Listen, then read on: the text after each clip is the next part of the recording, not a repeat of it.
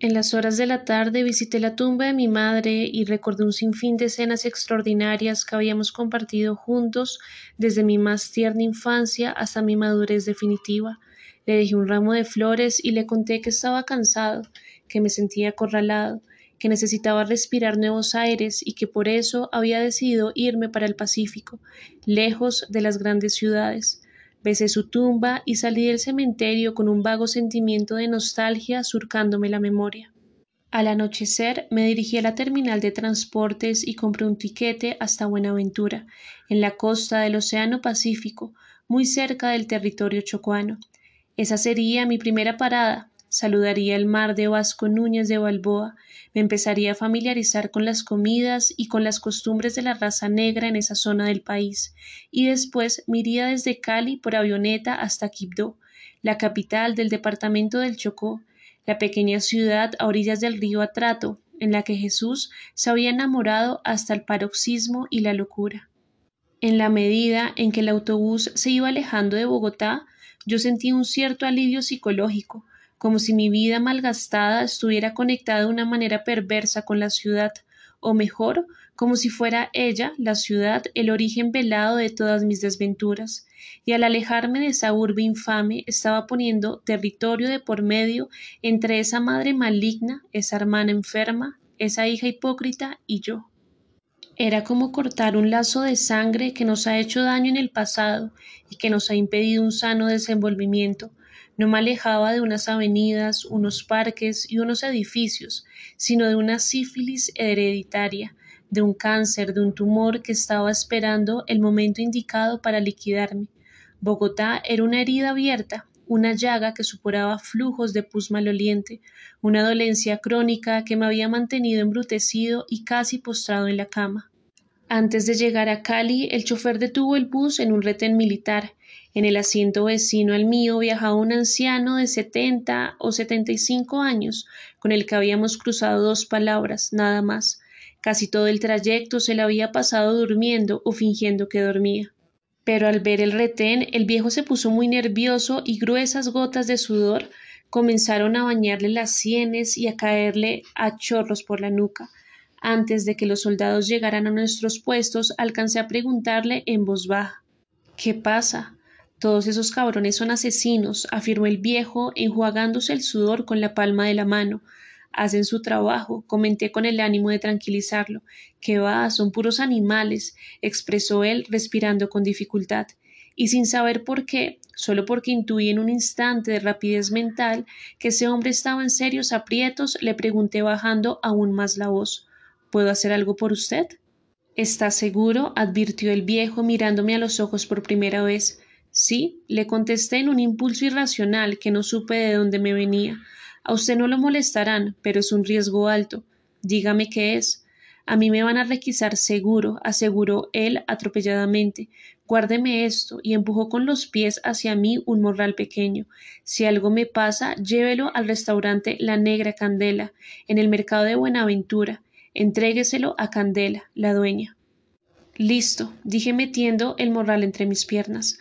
Los soldados llegaron hasta nosotros y nos pidieron los documentos de identificación. Ambos entregamos nuestras respectivas cédulas de ciudadanía. El militar me interrogó a mí primero. ¿Profesión? Soy actor profesional. De televisión, una chispa de respeto brillaba en sus ojos. Fui más allá de lo que él esperaba. De cine. ¿Y qué va a ser a Buenaventura? Estoy trabajando en un documental sobre la costa pacífica porque no viajo en avión. Necesito hacer todo el viaje por tierra, es importante para el libreto. Que disfrute su viaje, señor, me dijo devolviéndome la cédula con amabilidad. Enseguida se concentró en mi vecino, le hizo las mismas preguntas, pero cuando él dijo que era profesor del Colegio Nacional de Buenaventura, el soldado lo increpó. Así que usted pertenece al sindicato de maestros. Sí, señor. Usted no nos ha traído sino problemas. Son una vergüenza. Hágame el favor y baja del bus con sus pertenencias. Lo vamos a requisar. El viejo descendió con cuatro o cinco pasajeros más. Sacó su maleta del portaequipajes y le abrió frente a los militares. Le revisaron cada uno de sus objetos, lo cacharon de la cabeza a los pies, tomaron nota de sus documentos, de su domicilio y de su número telefónico, y al fin le permitieron cerrar su maleta, regresarla con las demás y subir de nuevo al autobús. Estaba pálido, los soldados detuvieron a dos pasajeros y el bus arrancó, perdiéndose en la cerrada oscuridad de la noche. Gracias, me dijo el anciano tragando saliva. Me salvó el pellejo. Caí en el morral. Seguíamos hablando en voz baja por preocupación. Propaganda para la siguiente marcha del sindicato. Alguien tenía que traerla desde Bogotá y me tocó a mí. No creo que les hubiera gustado mucho. Me habrían arrestado seguro. Lo mismo le habría pasado a usted. Menos mal que no desconfiaron de su aspecto. Caí en cuenta de que no solo me había arriesgado por un desconocido, sino por un individuo cuyo nombre no había sido pronunciado. ¿Cómo se llama? Mariano. ¿Y usted? Gerardo. Muchas gracias, Gerardo, le debo una. El anciano me estrechó la mano efusivamente. No creo que sea capaz de hacerlo otra vez, dije con una sonrisa de con esto fue suficiente, y le pasé el morral empujándolo con los pies hacia él. Recuerdo que mientras el bus aceleraba para recuperar el tiempo perdido en el retén, pensé en la razón que me había llevado a comportarme en una forma tan absurda e irresponsable. Una temporada en una cárcel colombiana no es ningún chiste, y llegué a la conclusión de que durante mucho tiempo yo había estado quieto, repitiendo más o menos la misma rutina, sin poder modificar una existencia penosa que ya me era repulsiva y que no sabía cómo quitarme de encima. La vida es movimiento, flujo, cambio, y cuando van pasando los años y a nuestro alrededor el ritmo es el mismo, es porque de una manera secreta o evidente hemos comenzado a morir.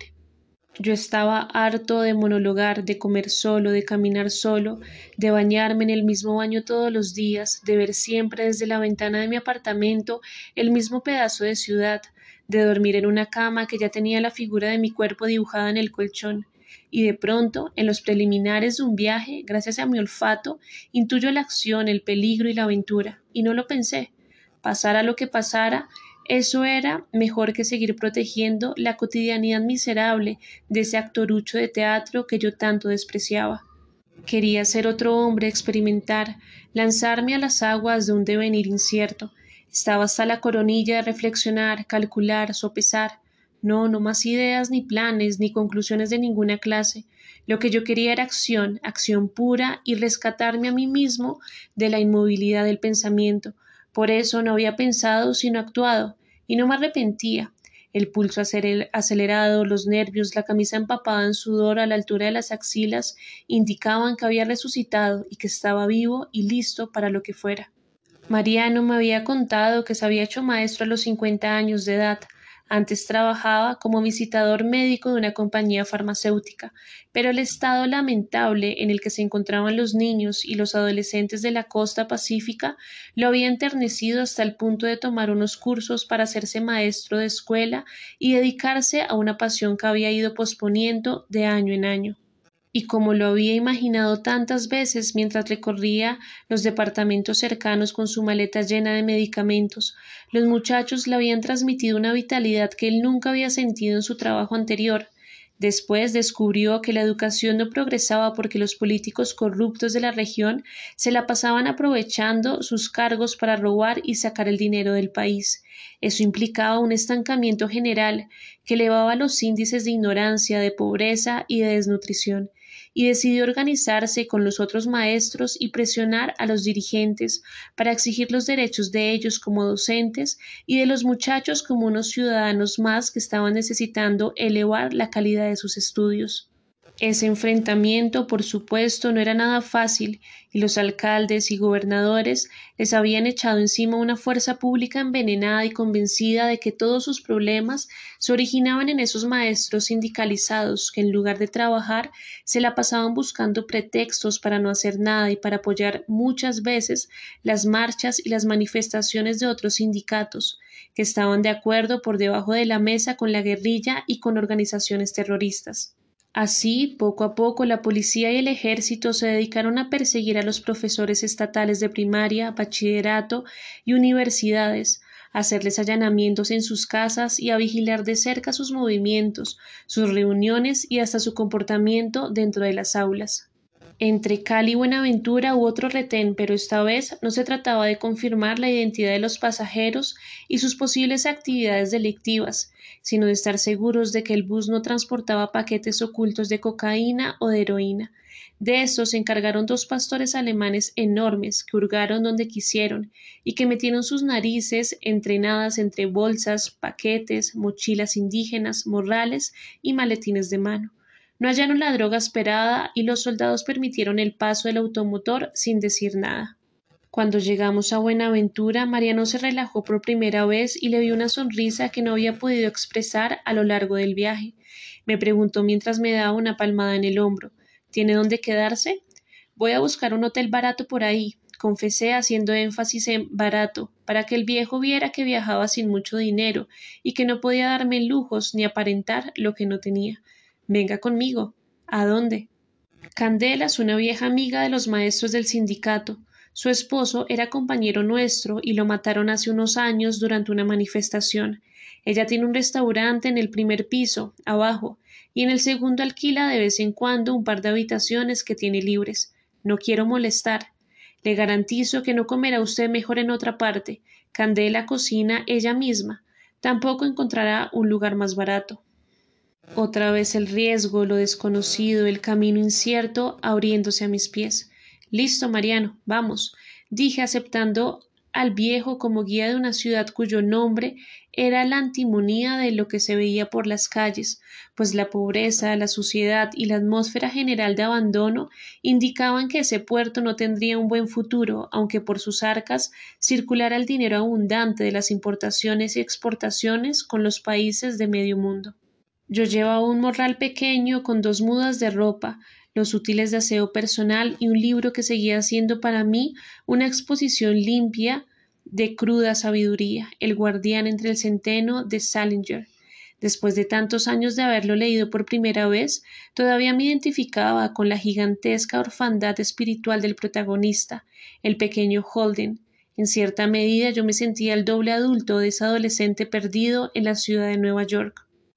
Lo distinto era que en lugar de terminar en una clínica psiquiátrica como él, mi madre o Jesús, aunque yo también había estado allí durante un corto periodo, había decidido internarme en la selva chocuana en busca de una tribu nómada, cuya existencia era en realidad lo de menos, era como haber emprendido un viaje en busca de una aurora boreal o del arco iris. Lo importante no era el punto de llegada, sino la fuga en sí. El restaurante quedaba al final de una calle estrecha que desembocaba en una playa gris, por la que se veía deambular una que otra parejita de novios cogida de la mano y besuqueándose entre las sombras. Candela recibió a Mariano con abrazos y besos, y luego me dijo con esa desenvoltura característica de la gente negra que se ha criado al lado del mar y que ha hecho de la inmensidad exterior una forma de ser, un comportamiento. Siéntate, mi amor, voy a servirles una sopa de pescado para que se recuperen. El tono en el que pronunció esas palabras, la frescura, la sonrisa que acompañaba los enunciados, su gentileza exagerada, su mano posada en mi hombro levemente, todo eso me conmovió y me obligó a preguntar Perdón, ¿dónde queda el baño? Es como en las películas, corazón, al fondo a la derecha, dijo Candela mientras se dirigía a la cocina bamboleando su enorme trasero. En el baño me lavé la cara frente a un espejo con marco de madera, sentía los ojos aguados y por un instante había estado a punto de echarme a llorar allí mismo, en medio del restaurante, sin motivo aparente, solo por la manera desenfadada y afectuosa como Candela me había tratado a los pocos segundos de conocerme. No sé si inconscientemente recordé la ternura maternal o si su espontaneidad había desarmado esa dureza y esa distancia que imponemos enseguida a los que hemos vivido en Bogotá. Lo cierto es que su dulzura me hizo añicos y que tuve que refugiarme en el baño para que mi ridículo desmoronamiento nos hiciera evidente.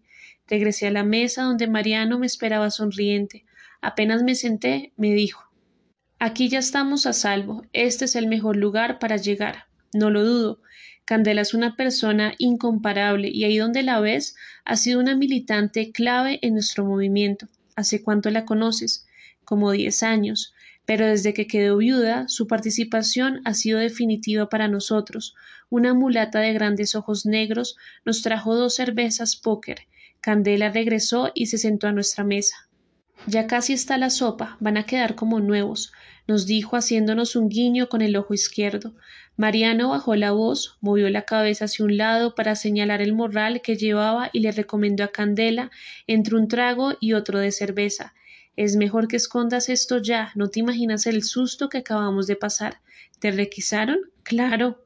¿Y qué pasó? Si no es por él, me señaló torciendo la boca hacia un lado, estarías llevándome la sopa a la cárcel. ¿Tú lo cogiste? me preguntó Candela, haciendo referencia al morral. Bueno, hice lo que pude, afirmé subiendo ligeramente los hombros. Me hicieron bajar del bus, siguió contando Mariano, y me requisaron hasta los zapatos. Los cabrones anotaron todos mis datos. Pero se van a joder, dijo Candela, porque la gente está lista para la marcha y van a venir de los pueblos y los caseríos cercanos. Vamos a ponerlos contra la pared. ¿Les avisaron a los medios? preguntó Mariano, saboreando la cerveza. Yo misma les mandé un comunicado. Ya anunciaron que íbamos a entrar en paro.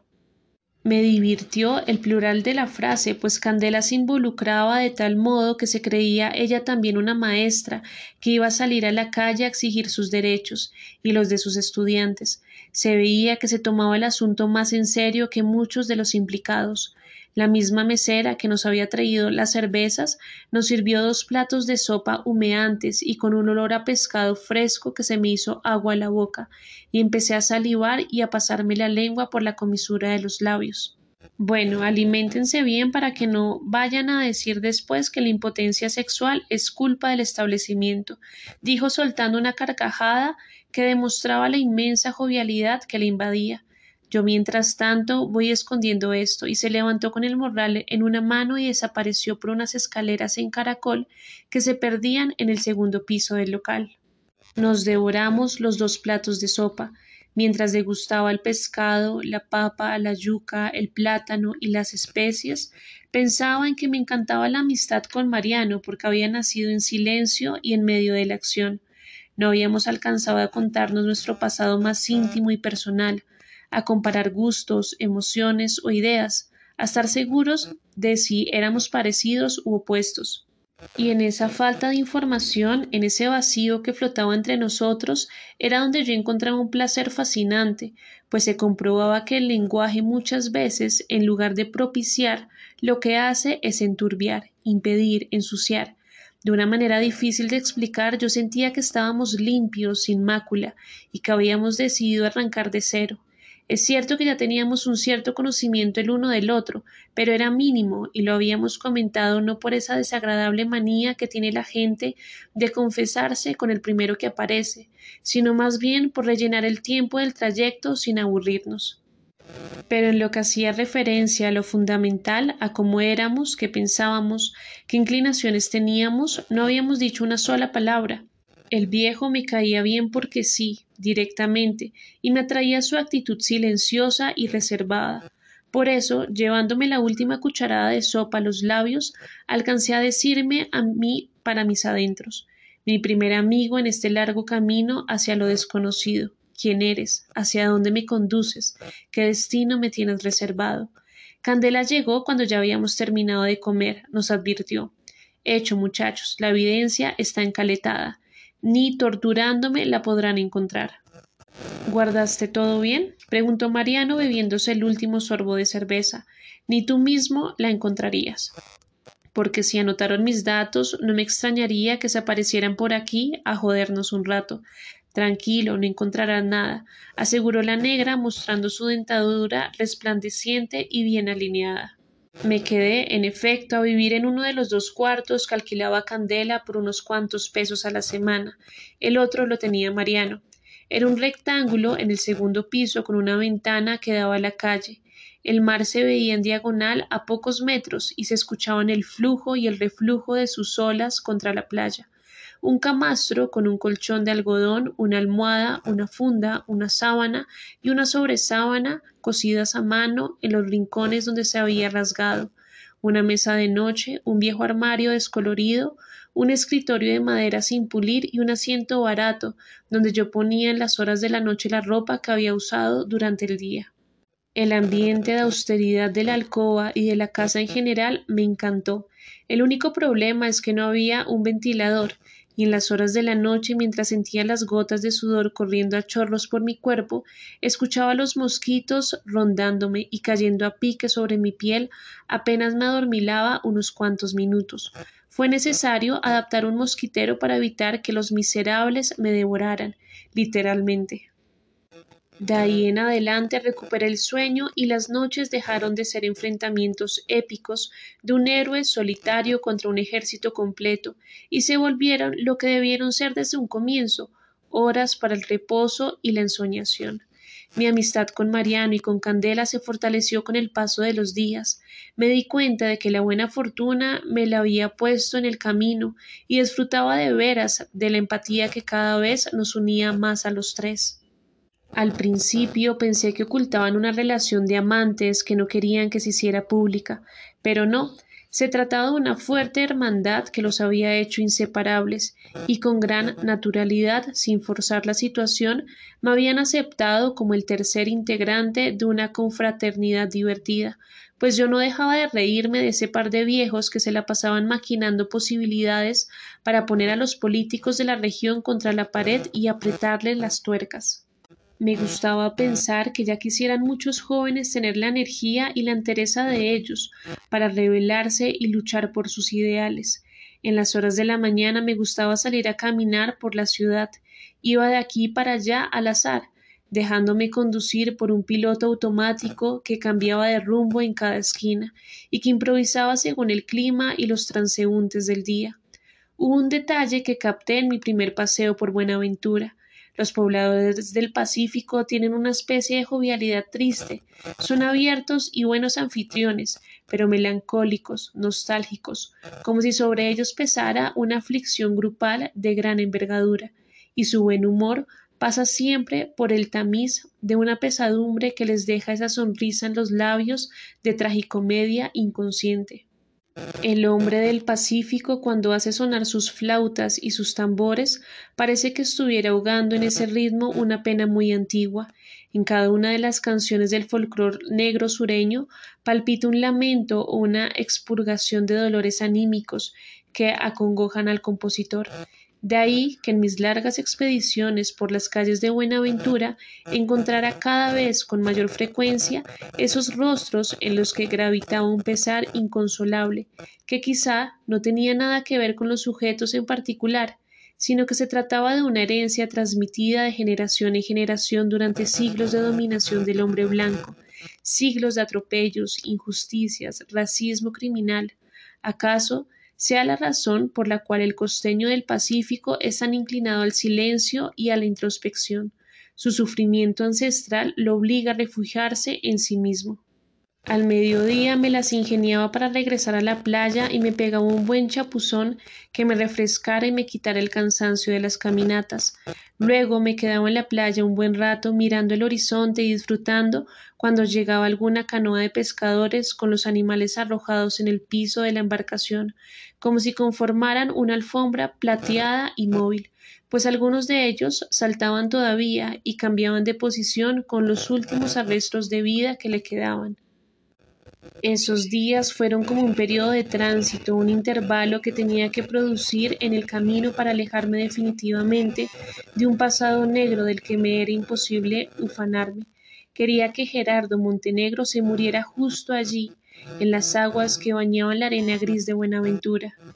A eso de la una y media o dos, cuando la mayoría de los clientes ya se había ido, llegaba al restaurante y me devoraba el delicioso almuerzo casero que preparaba Candela todos los días, de lunes a domingo, los vegetales frescos, el pescado recién comprado en las horas de la mañana, el arroz de coco con ese ligero sabor azucarado que era la combinación perfecta para la yuca y el plátano, y el agua de panela bien fría con hielo y con limón me dejaban como nuevo, tonificado y con el paladar más que satisfecho.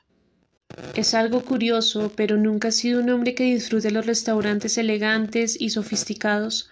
Las veces que he tenido la oportunidad de comer en sitios así, salgo a la calle con la sospecha de que el monto de la cuenta no se correspondía con el placer que yo había sentido durante el almuerzo o la cena, y en lugares como los de Candela siento lo contrario. El aroma que sale de las ollas en la cocina, los alimentos bien condimentados y la abundancia de los platos no se ajustan a los escasos billetes que yo pongo sobre la mesa o sobre la mano de la mesera que me ha atendido. A veces, cuando el movimiento de la cocina le dejaba tiempo, Candela se sentaba a mi mesa y me invitaba a una taza de café después del almuerzo. Charlábamos sobre temas de actualidad nacional, sobre la famosa huelga que estaban preparando con Mariano o sobre recuerdos personales que nos llegaban de pronto y que compartíamos entre sorbo y sorbo de café. Esos momentos eran de una serena plenitud y yo veía a Candela como una sacerdotisa negra que siempre estaba dispuesta a brindarle un poco de afecto a aquellos que ella había decidido adoptar y poner bajo su protección. Una noche le comuniqué a ambos que ya estaba listo para partir de nuevo y que pensaba irme a Cali y después comprar un tiquete para viajar por avioneta hasta Quibdó. Los dos me pidieron que retrasara unos días el viaje y que los acompañara en la marcha y las protestas que habían planeado. Es lo menos que puedes hacer, dijo Mariano ladeando la cabeza hacia un lado. Si no hubiera sido por ti, yo estaría en la cárcel y la manifestación se habría cancelado. Expusiste el pellejo por algo grande, comentó Candela bajando la voz con prudencia. Es la primera vez que logramos convocar a todo el mundo y que otros sindicatos nos apoyen y salgan a la calle con nosotros. No creas que esto es una protesta más, vas a ver. Es el miércoles, ¿verdad? Pregunté para asegurarme de la fecha. Sí, respondieron a dúo. Listo, me voy el otro viernes entonces, dije con una sonrisa de estoy con ustedes, muchachos. Este fin de semana, en una de mis caminatas matutinas, tropecé con un individuo que me llamó la atención. Tendría unos cuarenta y cinco años, llevaba el cabello largo, lleno de canas, una barba gris bien recortada, era corpulento sin llegar a ser gordo, y sus ojos verdes despedían un brillo feroz, como si fuera un animal salvaje a punto de lanzarse sobre su presa para destrozarla a dentelladas daba la impresión de un Jesús primitivo y cavernícola que hubiera decidido internarse en la ciudad para cumplir con alguna misión secreta que sólo él conocía. Lo seguí de lejos por varias callejuelas sucias que despedían un olor agrio, difícil de respirar. El sol arriba, inclementemente despiadado, me hacía sentir la camiseta empapada y pegada a la piel, como si hubiera acabado de ducharme con ella puesta. Media hora después llegamos a un caserío miserable junto al mar. Las viviendas habían sido construidas sobre fuertes troncos de madera que las protegían de la marea alta, y de lejos parecían una Venecia tercermundista, habitada por una población harapienta y famélica. El hombre caminaba con seguridad a lo largo de las tablas que permitían desplazarse por entre las casas como si fueran estrechos callejones de madera, y las personas que se encontraban con él lo saludaban con camaradería y afecto. En el último recodo de uno de los laberintos, el hombre abrió una puerta y desapareció a pocos segundos sin dejar rastros. Su aspecto desaliñado, su figura férrea y como esculpida en mármol, y la fuerza indescriptible de sus ojos claros me indicaron que estaba ante un personaje salido de lo común, alguien que nos había guiado por las leyes de la manada. Entré en una tienda cercana donde una negra de cabello blanco y gafas de marco grueso de carey vendía cerveza, gaseosa, pan, sal, azúcar y arroz, nada más. Pedí una cerveza y me senté en un banco que estaba en la parte exterior, amarrado con cabullas a los tablones sobre los cuales pasaban de vez en cuando algunos niños, y uno que otro vecino que se quedaba mirándome con cara de Hey, tú no eres de aquí, ¿verdad? La señora que me había atendido se paró en el umbral de la tienda y se aguantó las ganas de preguntarme ¿Es la primera vez que viene al barrio? Sí, señora. ¿Y eso?